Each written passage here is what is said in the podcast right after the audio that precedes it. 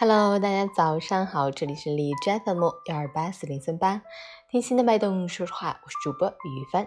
今天是二零二零年四月十三日，星期一，农历三月二十一。好，让我们去关注一下天气如何。哈尔滨霾，二十二度到三度，南风三级，晴朗升温加雾霾天气，天空就像蒙上了一层面纱，雾霾沉沉，朦胧感十足，空气中弥漫着呛人的味道。让人觉得很不是滋味。提醒大家尽量减少户外活动，出行做好防护措施，日常多喝水，多吃蔬菜水果，补充各种维生素，增强免疫力，预防疾病的发生。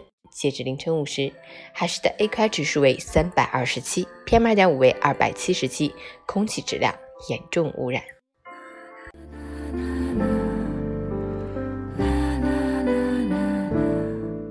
美文分享。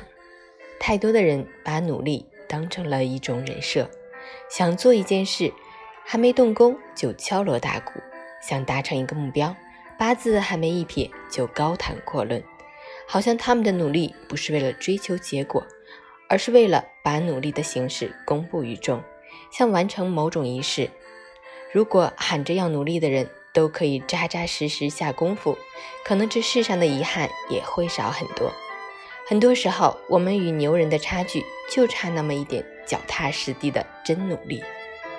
真正的努力是富贵本无根，尽从勤里得的踏实；是读书破万卷，下笔如有神的勤奋；是欲穷千里目，更上一层楼的精进。真正的努力都不喧嚣，只需要卷起袖子行动起来。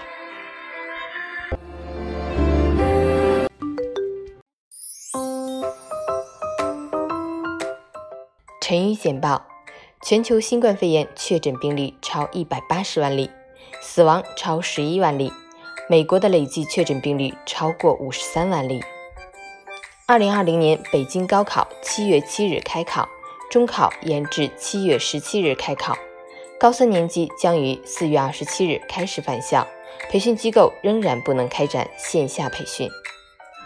钟南山。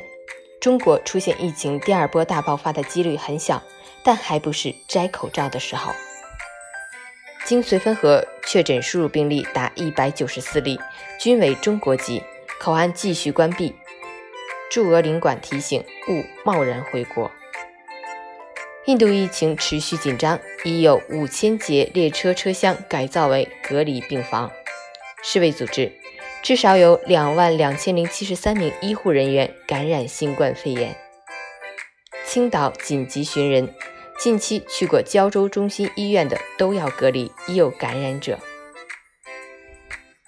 英国将向世卫组织等机构捐资两亿英镑，抗击新冠疫情。美媒：美国出台新一轮出口限制措施，医用口罩、手套暂缓出关。美国超过意大利，成全球新冠死亡最多国家。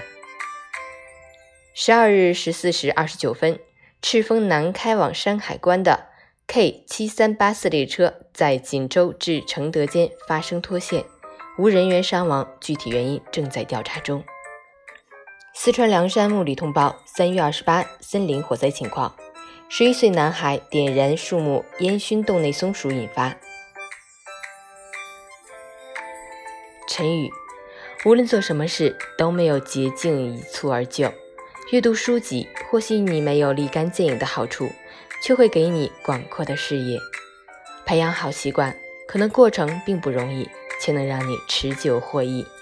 别再因为短时间内看不到回报就拒绝努力。当下的每一次成长，都会在未来某个节点帮你成为更耀眼的自己。早安，新周开启。祝你今天有份好心情。